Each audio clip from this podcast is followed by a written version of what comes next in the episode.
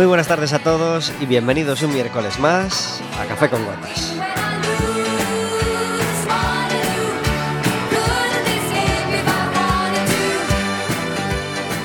Estaremos con vosotros como todos los miércoles de 4 a 5 de la tarde aquí en el 103.4 de Quack FM y en quackfm.org.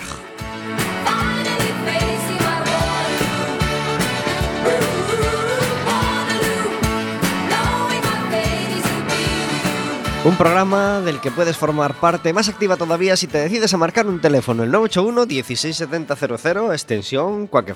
Le pides a la operadora que te pase con la radio y estarás hablando con nosotros en directo. ABBA y su Waterloo ganaron Eurovisión hace muchos años y nos sirven todos los miércoles para abrir nuestro café con gotas. Hoy un café con gotas fijo y especial que disfrutamos todos los años.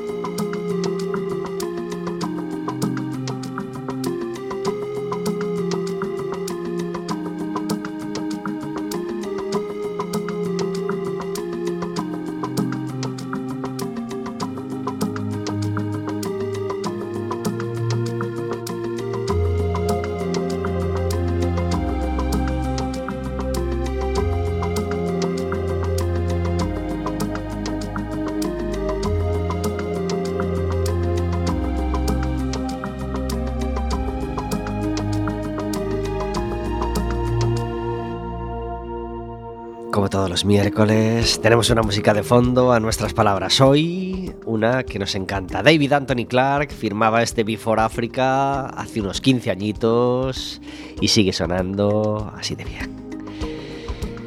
Estamos, como os decíamos, en un programa muy especial, un programa en el que no vamos a regalar entradas para el baloncesto como hemos hecho en todos los pasados miércoles, porque Ayer, justamente ayer, se acababa la liga, se acababa la temporada para el Básquet Coruña, pero qué felicidad, qué felicidad acabar la temporada como la hemos, como la hemos acabado. Resulta que el Básquet Coruña, cuando nadie se lo esperaba, se mete en playoffs. No solo se mete en playoffs, sino que pasa la primera ronda, la primera ronda del playoff contra, en un duelo fratricida contra el Brogan de Lugo, ganando en el quinto partido en Coruña. Le toca jugar contra el Melilla, el Melilla que era la mejor plantilla, según todos mis amigos que saben más que yo de baloncesto, la mejor plantilla de la, de la liga. Llegan al quinto partido y el quinto partido se celebró ayer en Melilla, en este caso era el Melilla el que tenía el, factor campo y ayer eh, caímos en Melilla por 82-88 en un partido estupendo eh, en el que al final no pudo el Básquet Coruña alcanzar la victoria. Pero qué maravilla llegar a este quinto partido con vida y qué maravilla haber plantado cara como la plantó el Básquet Coruña, a una plantilla, a un equipo mucho más, bueno, con mucho más todo como era el Melilla. Nuestro agradecimiento sincero, nuestro abrazo eh, lo más cariñoso posible a todos los integrantes, a toda la plantilla y a todos los directivos del Básquet Coruña y le, le felicitamos por una temporada tan fantástica.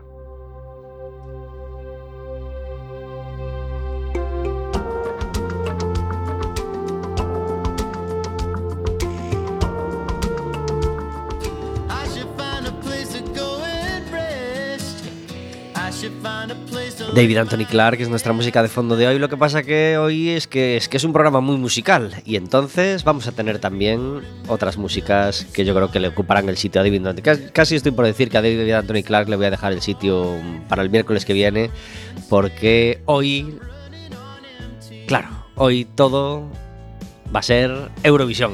Hoy tenemos el programa especial que hacemos todos los años tras Eurovisión y es imprescindible que en ese programa esté con nosotros Samuel Bujía. Muy buenas tardes. Buenas tardes, Pablo, y buenas tardes a todos nuestros oyentes. Gracias por estar en Café con Gotas un año más. Ah, ya sabes que para mí es un placer poder tomar este café en la sobremesa de lo que hoy fue una comida para mí un pelín más atropellada que otros miércoles, pero que como siempre un placer llegar hasta aquí, relajarme durante los próximos minutos y poder hablar de algo tan interesante como es el Festival de Eurovisión. Claro que sí, aquí vamos a estar muy felices y muy relajados eh, hablando de todo lo que de todo lo que tuvo que ver con el Festival de Eurovisión el pasado sábado. Mandamos un abrazo muy fuerte a Verónica, que no está hoy con nosotros, Ya. estuvo whatsappeando, por supuesto, con nosotros durante el festival, pero pero pero hoy no, no puede hacer el programa, ni hoy ni el miércoles que viene va a estar, pero eh, le mandamos un abrazo muy fuerte y ojalá, ojalá pudiera comentar también ella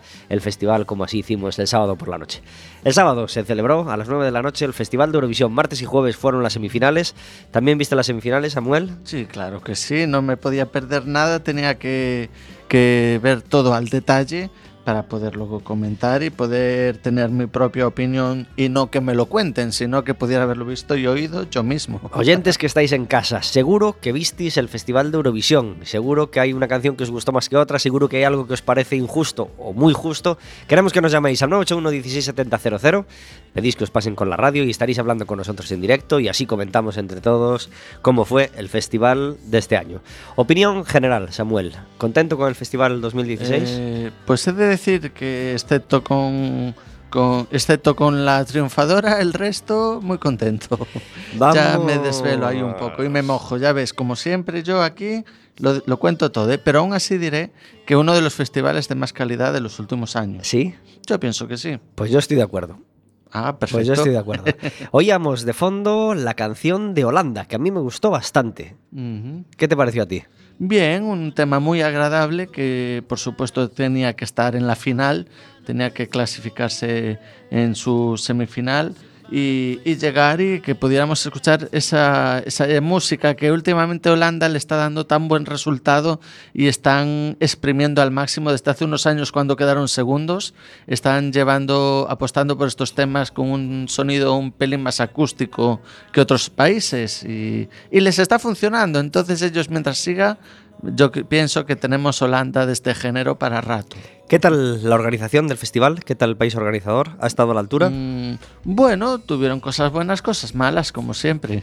¿O cua- ¿Cuáles fueron las buenas y cuáles las malas? Uy, Suecia es un país con una gran tradición eurovisiva Sí. y un peso pesado. Sí, bueno, hicieron los presentadores fueron simpáticos, los sketches eh, humorísticos de, que hicieron en el medio pues está- estaban bien.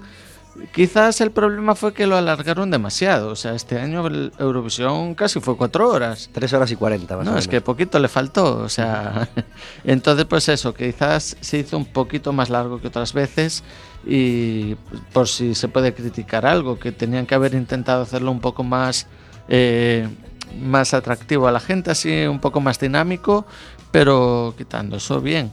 Cambios en las eh, formas de votar, cambios en, en los países en la final, había ahí cosillas así in- interesantes, ¿no? Vamos a ver, hasta ahora, eh, vamos con este tema del sistema de, de votación. Hasta ahora, pues, bueno, se, abría- se abrían los teléfonos, la gente llamaba y se supone que pues, eh, el país más votado era el ganador. ¿no? Eh, todo pues con las llamadas de la gente desde los otros países, obviamente. ¿Cómo es el sistema de votación ahora? Explícanos. Bueno, cambió. Eh, bueno, aclaremos que ya hace unos años que los jurados entraron, pero se, ha- se hacía un porcentaje, a 50% jurado y televoto, y cada país daba una votación, no daba dos, como este año. Porque este año los países tuvieron el voto de los jurados y después el voto telefónico eh, por separado. Fue como una doble votación. Ajá. Eh, algo un poco extraño porque yo no estoy muy de acuerdo en el caso de que no ganó la favorita de nadie. O sea, en el jurado ganó un país, en el televoto ganó otro y un tercero se llevó el festival porque la media le dio bien. O sea, estuvo claro que los países, los jurados quisieron castigar a Rusia no le permitieron ganar como, como así era en el televoto. Eh, en el televoto la gente, quizás por lejanía, no se quisieron acercar y votar a Australia. Eh, y entonces, pues así, la que iba por el medio ahí, como quien no quiere la cosa, adelanta en la última curva y, y se lleva el triunfo. La primera votación, o sea, los primeros resultados que salieron eran los correspondientes a los jurados de los países, ¿no? ¿Quién componía esos jurados? Digamos, un, Pues un comité elegido por la televisión. Cinco personas que tuvieran que ver con el mundo de la música en cada país. Vale. que Eh, bueno, que aquí en España era Edurne, Ruth Lorenzo y tres más. O sea, hay países que eran productores musicales, países que eran cantantes, países que eran locutores de radio también. O sea, era muy variado. Según el país nos encontramos Y eso contaba un 50% en el total. un 50% del total. Y el otro 50% las llamadas Las de la llamadas gente, ¿no? de la gente, sí. Vale, entonces en ese, en ese primer en ese primer escrutinio, ¿el ganador era Rusia o Mm. No, Australia? Australia, ¿no? Australia. Vale, Australia además de Y- calle. Y, Eh, con una diferencia de más de 100 votos a la segunda. Ajá. Vale, y el segundo clasificado era Eh, Ucrania. Ucrania. O sea que Ucrania también tuvo muy buena Sí. nota eh, en, en los jurados. Sí, sí, sí. Yo no me lo explico. A mí no me gustó nada la canción de Ucrania. El tema de Ucrania fue que la cantante era muy buena. Yo es que realmente yo era fan de la cantante, en este caso la conozco desde el 2012. Debo ser el único coruñés que compró por importación su disco original y lo tengo en casa, el disco original de Yamala. Nuestros oyentes entonces que tomen nota de por qué viene Samuel y no cualquier mindundía a, a hablar de Eurovisión. Bueno, bueno, la verdad es que sí, es una cantante que en el 2011 intentó ir a Eurovisión con una canción muy bonita, muy alegre, Smile, Sonríe, que anima a todos los oyentes que la busquen en internet. Y realmente ese año me gustó mucho, este año me dejó un poco frío.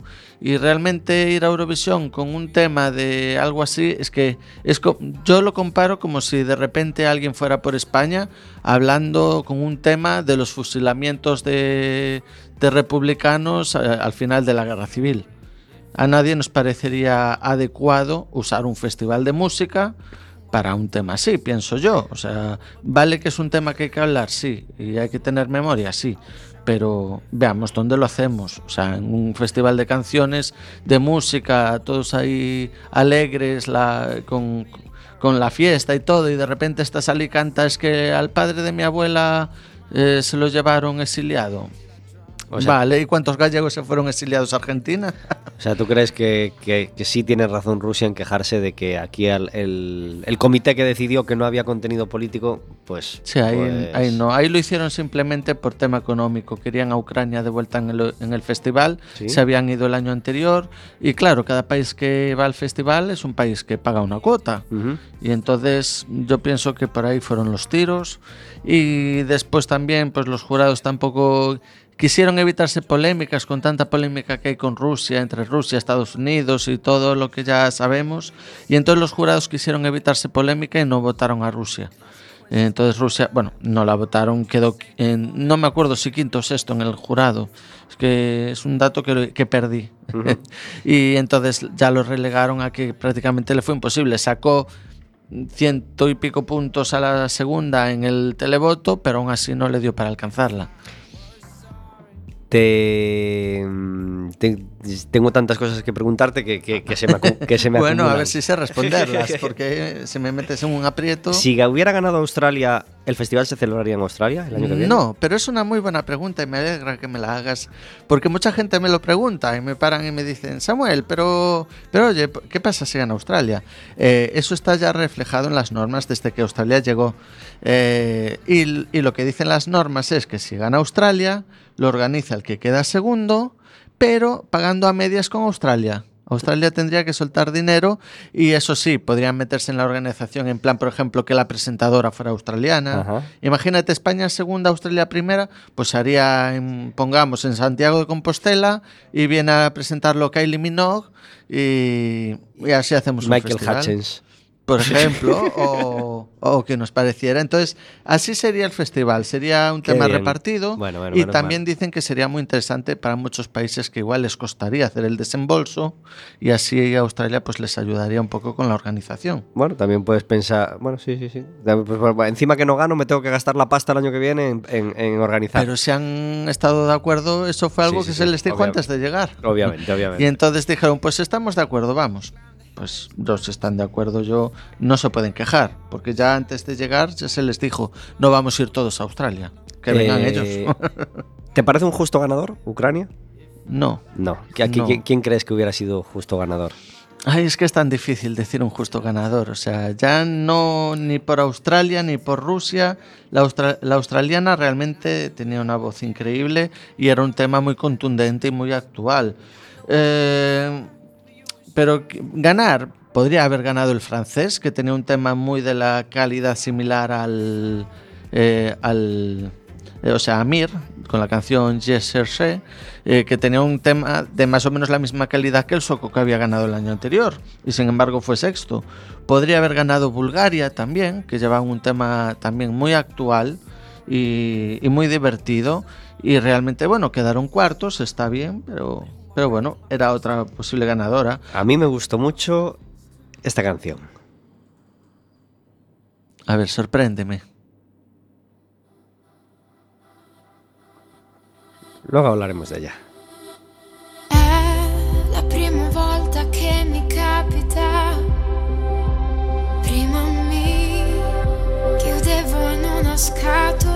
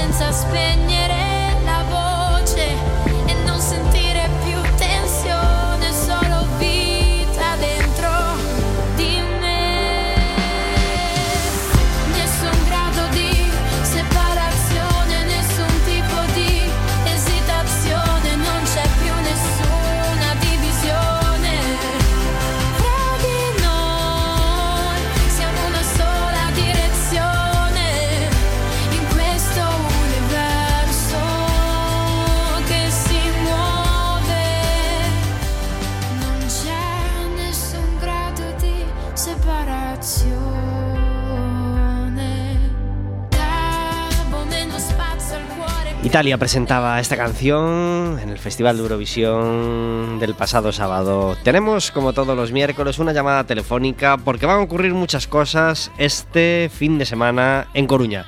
Y va a haber Teatro del Bueno. Responsable de ese Teatro del Bueno que vamos a ver en el Teatro Colón es Cándido Pazó. Muy buenas tardes. Hola, ¿qué tal andamos? Gracias por estar en Café con Gotas. Gracias a vos por chamar e porque nos habrá de la porta.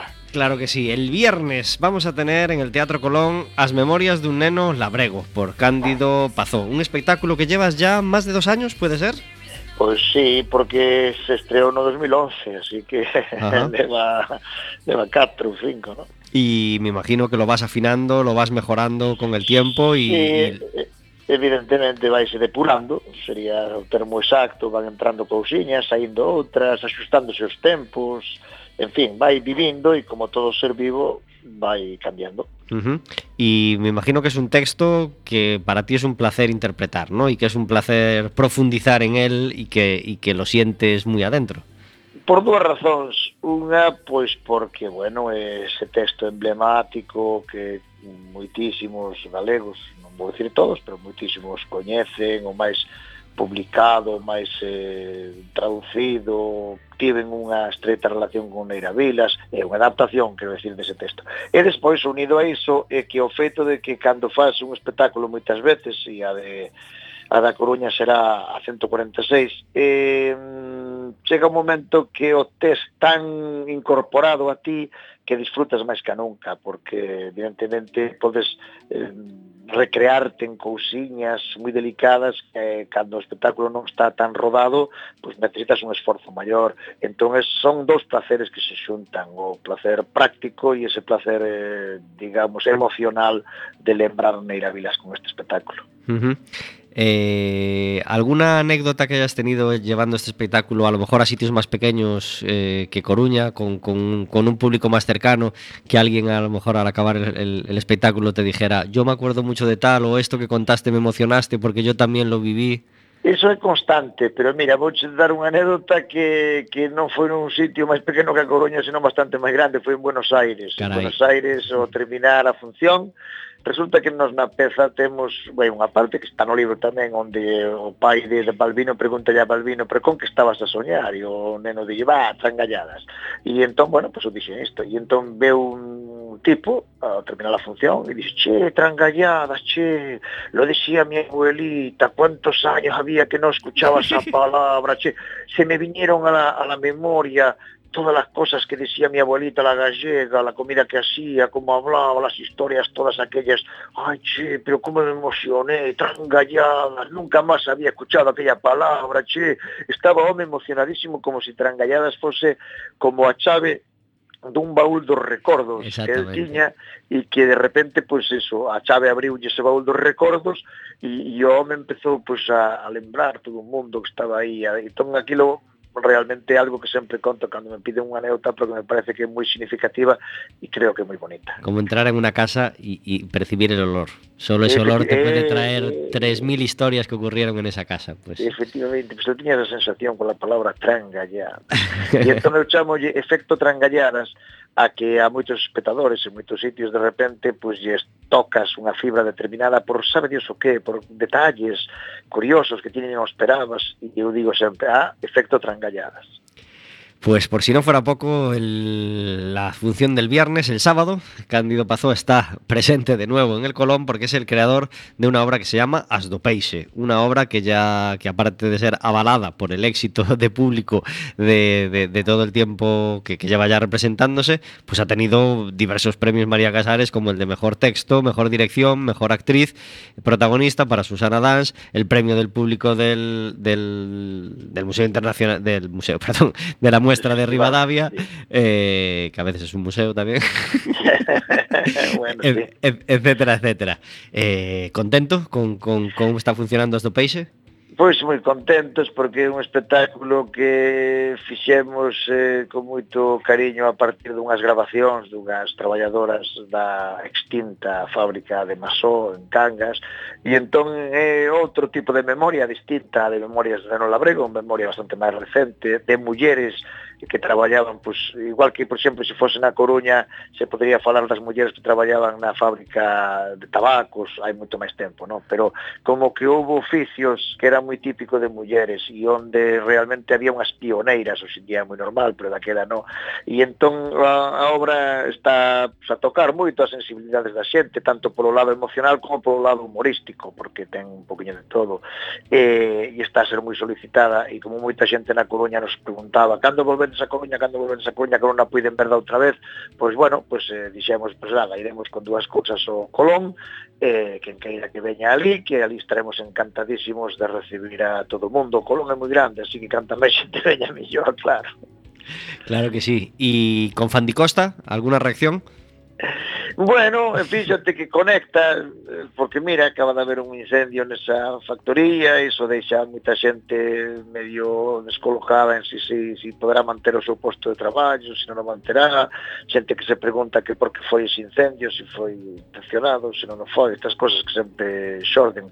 Eh, que en Difan di Costa di tamén noutros lugares onde está habendo conflitos con fábricas de, de conservas aínda onde foi que se tiven outro día, fíxate, pois agora non sei para me metín neste xardín, porque non recordo que sitio foi, pero estiven outro día actuando nun lugar había pancartas sobre unha fábrica de conservas local, eh, bueno, que estaba medio cerrando e que había conflitos laborais.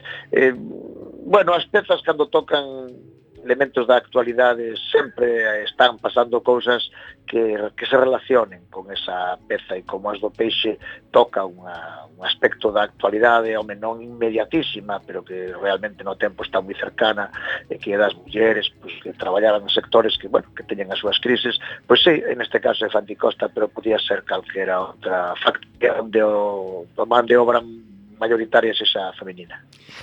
No añadimos nada más. Eh, es un auténtico placer ir a ver a Cándido Pazó. Yo lo he hecho muchas veces y he disfrutado de él muchísimas veces.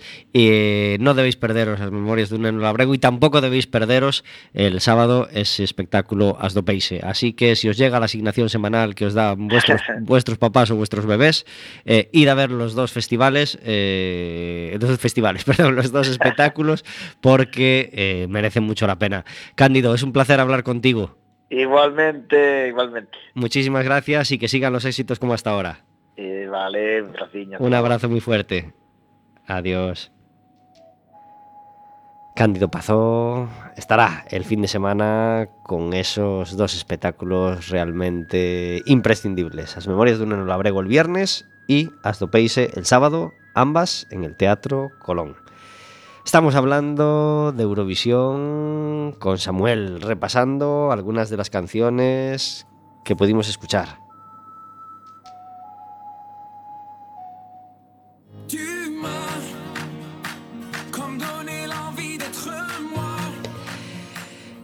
Samuel, eh, yo había escuchado pero creo que lo escuché mal, que, so, que, que, muy pocos países, bueno, muy po realmente lo que escuché es que solo dos países eh, este año no utilizaban el inglés como idioma en sus canciones. Mentira, ¿no?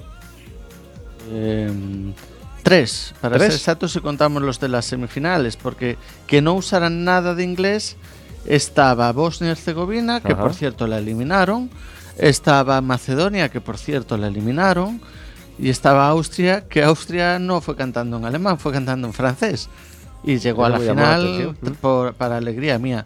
Después ah. incluso eh, podemos decir que los franceses tuvieron una parte en inglés, eh, los italianos tuvieron una parte en inglés, la ucraniana tenía parte inglés, parte tártaro, pero así que solo sin, na sin nada de inglés. Bueno, los griegos este año llevaban parte griego, parte griego, parte español o sea, parte griego, parte inglés, perdón, y, y entonces así va repartido. El resto todos en inglés, incluida España, y bueno, que a mí pensar que justo en el año de Cervantes es el primer año desde 1961 que no suena el español en Europa, pues no, no me deja muy bien el cuerpo, pero no me quiero meter en política tampoco. Pero no, no te pareció buena decisión acudir con una canción en inglés. Pienso que si hubiésemos hecho como el francés que tenía mitad mitad habría sido perfecto. Pero, pero es que ya para empezar, eh, si me permites decirlo, no me gustaba el tema español. Entonces, uh -huh. si partimos de ahí, pues ya, ya estamos con un handicap. ¿Qué te pareció bueno, la actuación? Mira, ella pues canta bien y ella fue simpática y bueno, ella pensó que bailando ella en medio del escenario ya estaba todo hecho, porque realmente es lo que ella pensó. Y no sé, actuó después del ruso que hacía toda su parafernalia y ella pensaba, no hace falta, yo muevo las rodillas y ya está. Pero bueno, los resultados están ahí. El ruso fue segundo y la española vigésimo segunda. Entonces, pues ¿Qué, ¿Qué, hay de ese fundido en negro y de esa caída? Es decir... Eh... Ella dijo que así era algo especial que toda la gente recordaría. No se dio cuenta que otros usaron hologramas, eh, pirotecnias, luces, eh, saltos... Eh, pero ella piensa que cayéndose al suelo y apagando la luz ya está todo hecho. No sé, yo creo que esta chica estaba un poco perdida, no debió de haber visto el festival en muchos años y no hubo nadie que la asesorara. Es lo que pienso yo. ¿Cómo está Samuel? ¿Cómo está Samuel? Con la pobre Varey. Porque todavía no empezaste a preguntarme sobre qué me parece la canción, porque es, eh, estoy siendo todavía suave. Mm, es que yo oí en un medio que, que, que, no era una caída, pro, o sea, que, que, se había caído sin querer, obviamente. No, no, no, estaba fue, preparado. Estaba vale, preparadísimo. Vale, vale. Sí, bueno, sí, ¿y qué te parece la canción?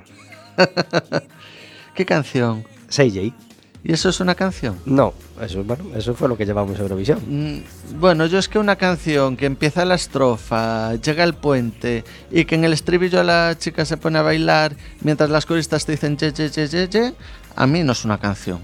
Empecemos por ahí. O sea que no te gustó nada. Vamos. Es que da la impresión eh, pues todos los que alguna vez se han sentado a hacer una canción, creo que me darán la razón, que parece que la chica iba haciendo su canción y de repente cuando llegó la hora del estribillo o estaba cansada o tenía un plan mejor y dijo, va, aquí metemos... Rollo discotequero. Sí, y a bailar y punto, no me apetece hacer un estribillo como Dios manda. Y es que una canción sin estribillo, sin algo que la gente pueda recordar, es que van a votarnos porque la gente en su casa, oh, yes, yes, yes, yes, yes, yes, yes, yes, vamos a votar, venga. Yo es que esa canción es que era vacía, era un tema vacío de contenido y, y no, yo es que no le veo arreglo, o sea, para decirte que incluso mi ranking de las últimas 20 canciones de España en Eurovisión está en el puesto 19, Caray. solo le supera... De Nash.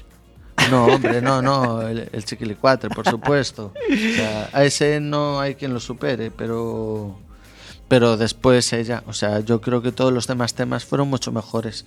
Creo que este se ha quedado bastante abajo, ha bajado bastante el nivel de nuestro país y, y aún tuvimos suerte que hubieran votado los jurados porque los, jurados nos dieron 67 puntos Ujú. y el público 10. Por algo sería. En, en la, en, la, en la ronda del público, ¿habríamos quedado de últimos? No, no, no, No. había varios con menos. La República Checa había tenido cero, el Reino Unido había tenido ocho, pero bueno, la alemana que quedó última había tenido 10 igual que nosotros. Italia quedó en la mitad de la tabla y a mí me gustó mucho su canción. De hecho, fue la que más me gustó del festival. Ya sabes que yo soy pro Italia también. Los italianos siempre están mandando joyas musicales, pueden gustar más o menos o sorprender más o menos. Yo, si algo puedo criticar de Italia, quizá fue un pelín la puesta en escena, no me convenció. La chica parecía que estaba en medio de una isla, vale, muy bonito, pero en plan vestida como que estaba sachando y, y ahí al final con una manzana en la mano, y, no sé, una cosa un poco, un poco extraña, no sé. Por lo menos se me hacía un poco Sí, sí, extraño. sí, fue un poco Vanity Flappy, así un poco David el Nomo. Sí, pero después, aparte de eso, el tema era uno de los más bonitos que había este año y ella además lo interpretó, es que para una chica tan joven ve- le veías una seguridad en el escenario y su forma de mirar a la cámara y, y esa voz que no tuvo, prácticamente no tuvo ningún fallo vocal. Y te quedas en plan, es que esta niña, ¿dónde va a estar dentro de 10 años? Porque si sigue así, Australia fue segunda y tercera fue Rusia, una de Sí. las grandes favoritas con un espectáculo muy, muy, muy espectáculo. Eh, en los comentarios que yo escuchaba, pues eh, ya antes del festival, eh, incluso después de haber visto la primera semifinal, es que empieza a ganar mucho partido o empieza a tener mucho protagonismo el espectáculo que lleve cada canción. ¿no? Tuvo su, su éxtasis el año pasado con, Sí. con esa gran mm, participación, en, digamos, en la canción de los hologramas y tal y cual, y con la actuación de Rusia, pues, pues, pues más todavía, ¿no? Eh, Bueno, si nos paramos a mirar los 10 primeros, eh, perdona que te interrumpa, en los 10 primeros realmente solo, solo Rusia y quizás si quieres meter a Armenia han hecho espectáculos así muy espectaculares, digamos, muy televisivo, mucho bombo. La ucraniana es que estaba ella sola en el escenario y poco más. La australiana también. La cuarta que fue Bulgaria eh, bailaba un poquito y su traje se iluminó, pero bueno, tampoco es un efecto tan espectacular que no se pueda permitir nadie. El sueco no hizo nada. El, después el francés tampoco, que quizá fue el problema del francés. Igual con un cuerpo de baile acompañándole habría quedado mejor, pero bueno, un sexto puesto creo que es muy correcto. Eh, Polonia, la gran sorpresa de la noche, queda penúltimo en los jurados y tercero en el público. Que yo soy polón en la televisión polaca y yo ya estoy presentando alguna queja diciendo, oye, ¿qué os pasa con nosotros? Porque es el segundo año que los jurados hunden a Polonia. Polonia hace dos años había quedado quinta en el televoto y penúltima o así también en el jurado y la hundieron en la tabla. Y este año le pasó igual, habían sido terceros, pero al final se tuvieron que conformar con el octavo puesto, que tampoco está mal, pero todo gracias a los jurados que le habían puesto el puesto 21. ¿Crees que se puede acabar regulando este tema? Igual que se reguló en su día que no pudieran aparecer más de 8 o de 6 participantes en el escenario, etcétera, etcétera. ¿Crees- ¿Regular el tema de las votaciones? No, el tema de- del espectáculo que lleve cada país. Es decir, que, que no se permitan o que los efectos tengan que ser de una manera para dar Sí. más protagonismo a- a- a- puramente Sí. a la canción y no... Bueno, de momento, bueno, está eso, lo que tú dices, de que no haya más de seis personas. Está también el tema de que no pueden salir animales al escenario para proteger, pues eso, los animales. Eh, niños tampoco están permitidos. Eh, y después, pues un poco dentro de la eh, de lo que cada país puede. A mí algo que me llamó la atención, por ejemplo, fue que los efectos 3D que hizo Suecia el año pasado, en el 2015, los quería hacer en el 2013 Ucrania. Y a Ucrania en el 2013 se lo prohibieron. Dijeron que no había posibilidad, que era muy complicado, que iba a salir mal, que no. Y dos años después el sueco lo hace y gana. Eh, no sabemos hasta qué punto pues hay algo de favoritismo, no lo hay. Si en dos años realmente la UER mejoró tanto como para permitir a, a Suecia hacer lo que no permitió Ucrania. Pero claro, es que es todo tan complicado tener a todo el mundo contento. que- ¿Qué podemos decir? Pues sí, Suecia este año apostó por un Justin Bieber de la vida, muy jovencito, muy... Bueno, lo muy- comparan más con Ed Sheeran, si me permite esa Vale, corrección. ¿qué te pareció? A mí me pareció muy flojito. El sueco. Pues a mí me gustó, me pareció un tema agradable de escuchar. Sí, hombre, él no lo hizo nada desagradable mal. no era. Y él no lo hizo nada mal. O sea, pienso que su quinto puesto fue eh, merecido. Y, y bueno, yo por Suecia este año no tengo queja por su canción. Ujú. Y Francia, un país del, del Big Five que, que- que otros años resultó, por ejemplo, el año pasado o hace dos, o, o los dos creo, Sí, eh, con, con muy mala puntuación. sí. Este año un muy digno sexto puesto. Sí, y aún yo pienso que habría merecido un poquito más arriba. Pero yo cuando salió la canción francesa, allá por marzo, yo dije París 2017. Compraste billete. No, no, no lo compré, pero ya fui mirando. Y, y nada, no, no hubo suerte. Pero claro, es que hay muchos factores. Actuó bastante pronto. Después que no, no se ocurrió, no se curró tanto la puesta en escena como otros. Pero bueno, que lo que hablamos, los- las dos primeras no hacían gran cosa. O sea, ni la australiana ni la ucraniana tenían una puesta en escena ahí impresionante. Sin embargo, sigue siendo castigado duramente Gran Bretaña, puesto número 24. Ya, sí, y algo que no entiendo. O sea, el tema me pareció bastante digno. Eh, y los chicos pues mostraron mucha simpatía y yo creo que lo hicieron muy bien Sí. no, no entiendo no entiendo tan mala clasificación Yo tampoco lo entiendo, ni entendí otros años tampoco el, Mm. el- el mal puesto de, de Gran Sí, Bretaña. como por ejemplo el de Alemania, que lleva dos años última. Yo no sé si la gente les está un poco castigando por todo lo, lo que hacen políticamente hablando, pero si es así me da mucha pena, porque un festival musical creo que no se debería mezclar con otras cosas. Y además es que me llama la atención porque ambas canciones me gustaron, tanto la alemana de este año, igual a ti no te gustó, pero a mí sí. y, y el año anterior era de mis favoritas y había quedado a cero puntos. O sea, realmente Alemania está muy maltratada No, últimamente. no me gustó Croacia y a la gente No. tampoco mucho por lo que veo porque tuvo un- una... Bueno, a mí me pareció simpática. A mí el tema de Croacia me gustó. Quizás el problema que yo le vi a Croacia habría sido el, el tema de cambiarle la, la puesta en escena. Llevó una ropa muy extraña, muy extravagante, un vestido enorme que después se lo arrancaba y el de abajo tampoco es que fuera tan espectacular. Y bueno, he de decir que me sorprendió que Croacia quedara tan abajo. O sea, eh, puesto 23 justo después de España, es una cosa que te quedas ahí pensando, bueno, pobre Nina Kralic, Croacia volvía después de volvía después de dos años, después de dos años que no teníamos a Croacia en Eurovisión, volvía y bueno, culpa del vestido puede ser. El tema a mí me gustaba, me parecía un buen tema y ella cantaba eh, muy bien. Sí es cierto que cantó mejor en la en la primera semifinal. Cuando cantó en la semifinal lo hizo mejor que en la final. Pero bueno, tampoco tenemos por qué ser tan exigentes. En Café con Gotas tenemos una sintonía que suena todos los viernes, todos los miércoles, perdón.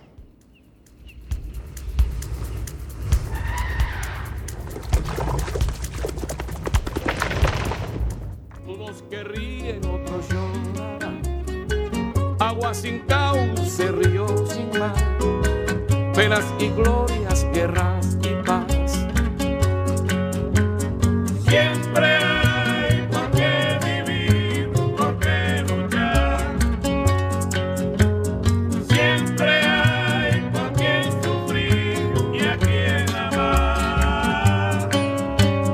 Al final, las obras quedan, la gente se va. Otros que vienen las continuarán. La vida sigue igual.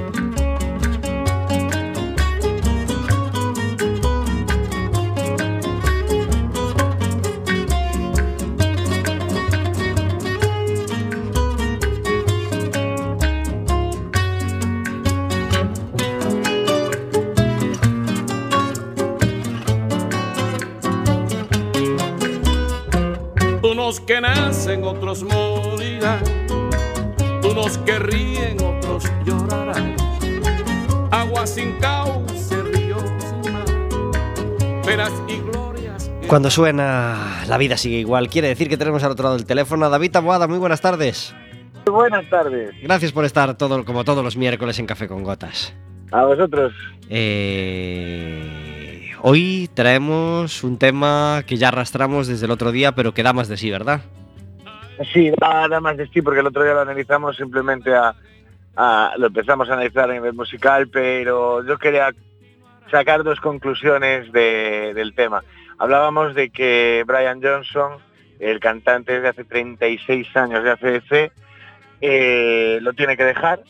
Lo ha sustituido eh, Axel Rose, ex cantante de, bueno, realmente actual cantante de Guns N' Roses. Y, quería sacar dos conclusiones de cosas que no se deben hacer. La, primera y, más importante es que debemos cuidar nuestros oídos porque el caso de Brian Johnson no es tan extraño ni tan extremo.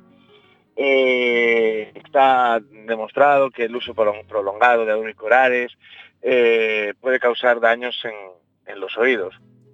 Y, y venía a traer el ejemplo de varios músicos eh, que les ha pasado y, y- y cómo, les, cómo les ha pasado. ¿no? Eh, a ver, en la lista tenemos desde eh, artistas súper consagrados de hace un montón de tiempo como Phil Collins, Pete Townshend de los Who, Eric Clapton, Anthony Kiedis de, de, de Red Hot Chili Peppers. Toda esta gente ha trabajado en una época en la que la potencia se conseguía a base de amplificación pura y dura en escenario. Entonces es bastante, mm, digamos, eh, lógico, o sea, entendible que esta gente haya acabado ten- teniendo problemas. O gente como Metallica, en Metallica tienen problemas el cantante y el batería, los dos. De hecho, el, el batería parece ser que lo descubrió porque se despertaba por las noches y creía que la tele estaba encendida. Y lo que tenía era, pues, El eh, ruido se llaman acúfenos, venía el ruido metido, exactamente. Eh, en España no nos libramos, en España tenemos a, a José L. Santiago de Enemigos, ex de Enemigos, eh, que se tiene que poner el amplio a la derecha porque a la izquierda lo dejó de oír. Lo peor es la frialdad con la que dice, mientras lo oiga en la derecha, porque me acabará pasando lo mismo. Eh, igual que el Pulpul, eh, el cantante de escape, intentó seguir, de hecho el, comunicado en el que decía que lo iba a dejar eh, es mm, bastante duro porque venía a decir algo así como que eh, bueno, que le es imposible, absolutamente imposible seguir, que tiene un daño, que le causa dolor, que le causa trastorno y que sabe que otros músicos han seguido, pero es que eso es lo que él llevaba haciendo años y que ya no puede más, que no entiende la vida sin música y no, no sabe qué va a hacer. Ya. Y es, es, es jodido. Eh, aunque después hay testimonios como el de Noel Gallagher, que, mm, que dice que, bueno, que él sigue, que pueden pasar dos cosas, que se quede sordo, bueno, porque parece ser que en su caso viene asociado a algún tipo de, de otra, de otro problema en, en el cerebro, ¿no? Y decía que pueden pasar dos cosas, que se quede sordo y se muera. Y dice que si se muere por haber vivido eh, rodeado de música y creando música, que estará bien. Bueno, es Noel Gallagher, dijo muchas cosas. Exactamente, no hay que tomarlo muy en serio. Claro, hay que tomarle muy en serio. Hablamos de un tío que no se acuerda de su gira por España. De nada, de nada de toda la gira. Y después sorprendente, a mí me sorprendió sobre todo el caso de Chris Martin, que es un tío que es el cantante de Coldplay y que mira, que no tendrán medios y que es un grupo reciente en el que ya hay una tecnología y, y, ya no hay tanto ruido en los escenarios ahora como antes. Ahora eh, hay escenarios que son prácticamente silenciosos porque tienes la, batería, un pequeño actualizador de guitarra y el resto va por monitores que normalmente van eh, eh, como auriculares y todo y, y el sonido está para afuera y aún así pues eso, gente como Chris Martin tiene. Entonces, no, me gusta, nunca lo hago, pon- ponerme ahí populista, pero por favor, señores oyentes, yo también sé de lo que hablo un, poco, un poco. Gracias a Dios no tengo tinnitus, pero, pero ya tengo mi, mi pequeño daño también.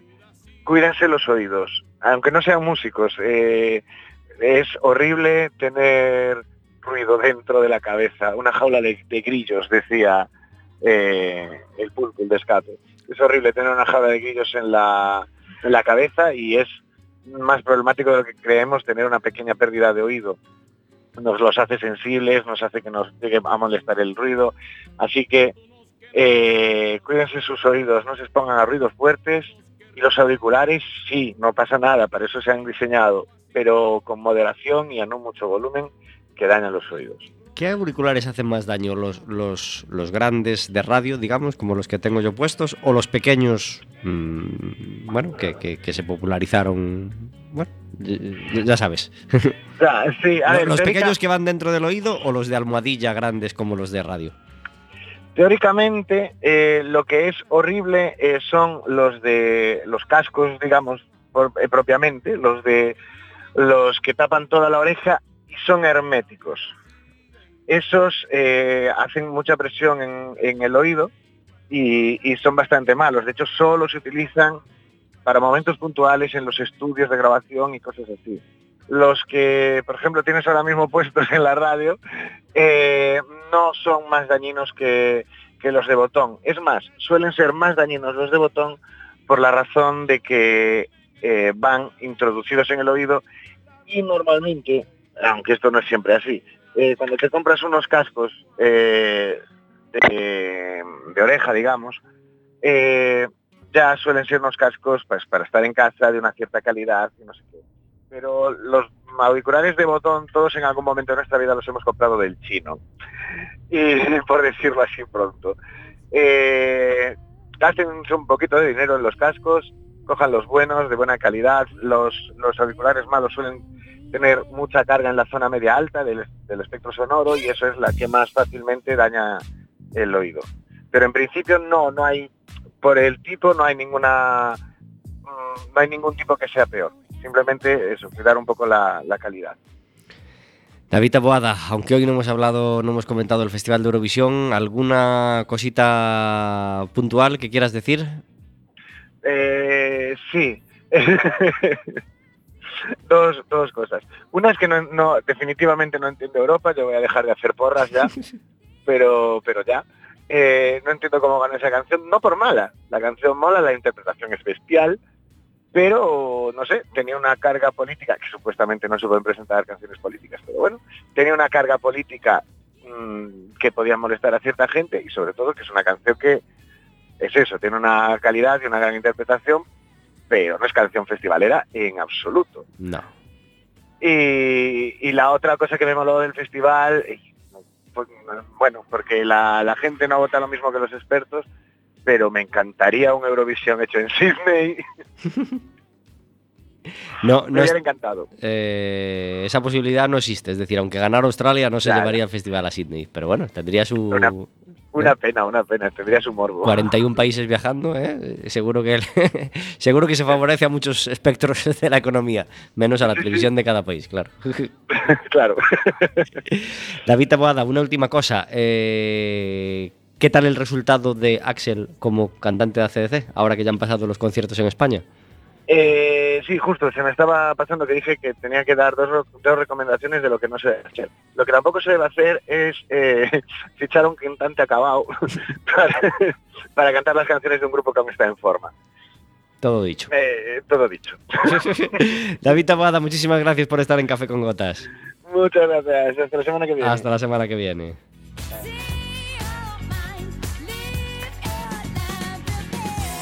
50 minutos sobre las 4 de la tarde, como siempre se nos va el tiempo mucho más rápido de lo que nos gustaría. Bélgica es el tema que estamos escuchando ahora de fondo. ¿Qué te pareció?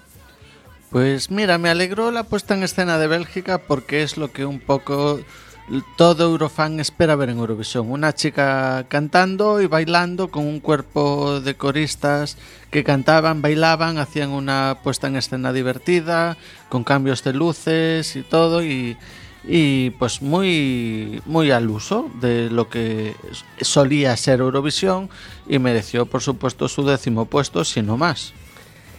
Íñigo fue el presentador para la televisión española. ¿Qué te pareció? es que yo un poco a veces, pues a veces hablaba por encima de él en casa, en la fiesta, o sea, entonces eh, realmente el Eurovisión como se vive últimamente es más, o sea, a nivel Europa es, más en plan sin comentaristas. Los comentaristas pueden hacer algún pequeño apunte o ir explicando, pero no es como antes que que la gente estaba atenta a todo lo que decían. Hoy en día todos sabemos eh, quién ha ganado el año anterior o todos podemos conocer algún dato de cada país. Internet está a la mano de todos, entonces digamos que es un poco accesorio. Eh, y bueno, él estuvo a la altura, estuvo acompañado por una chica también, una presentadora que ahora se me fue el nombre, mm. gallega, y, pero que no, no lo hicieron mal, estuvo bien dentro de lo que se puede pedir para unos presentadores discretos y, y en su sitio. ¿Cómo elegirías la canción eh, que representará a España el año que viene? Uf, qué complicado. Sí. Nadie tiene la fórmula del éxito, si no siempre estaría ganando el mismo. Eh, pero bueno, igual una selección que empiece, empiece siendo más abierta y no solo que entren seis que su discográfica pague para que estén ahí, como fue este año. Eh, y que puedan dar más oportunidad y sobre todo que se escoja eh, primordialmente la canción y no al cantante, que es el fallo que cometemos en España año tras año. Pensamos que, ay, esta chica es famosa en España, pongamos el caso de Edurne. Pues Edurne va a ganar porque es Edurne, porque es ella. Y después va con un tema bastante flojo y queda de las últimas. O Soraya, Soraya es que es una cantante increíble, va a quedar súper bien, queda penúltima. Es que es que no a la gente no les importa quién es una, quién es otra. Y no es que no estoy hablando mal de ellas, ¿eh? o sea, que son grandes voces, pero necesitan grandes canciones que las acompañen. Entonces el día que, en España escojamos una canción antes que un cantante, nos irá mejor, porque lo importante es la canción, o sea, y eso está clarísimo, o sea, cuántas cantantes hubo que se presentaron varias veces a Eurovisión una vez ganan y otra vez ni siquiera pasan de la semifinal. Y no es porque hayan cantado peor, sino porque simplemente una vez iban con una canción muy buena y otra vez con una canción muy floja. Entonces realmente es un festival de canciones, aparte del espectáculo añadido, que ahora también hay que tenerlo en cuenta.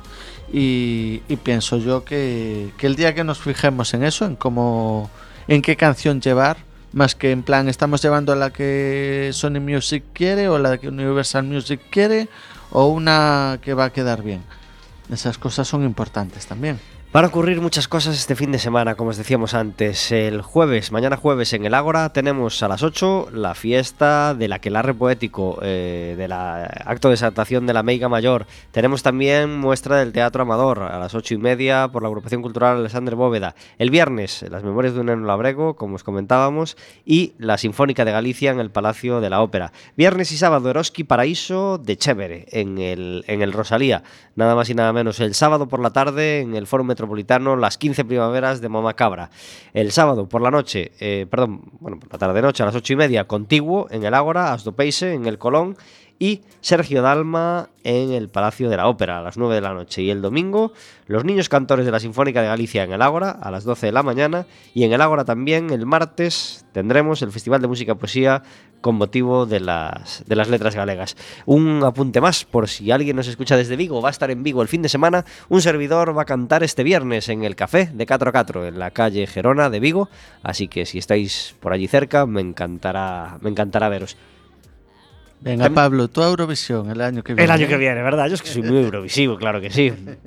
Eh, tenemos también cine, como siempre, en el Fórum Metropolitano. Este fin de semana, Techo y Comida, una de las películas premiadas en los Goya, en, en la sala Fernando Rey, en la sala Marilyn Monroe, Lady Jane.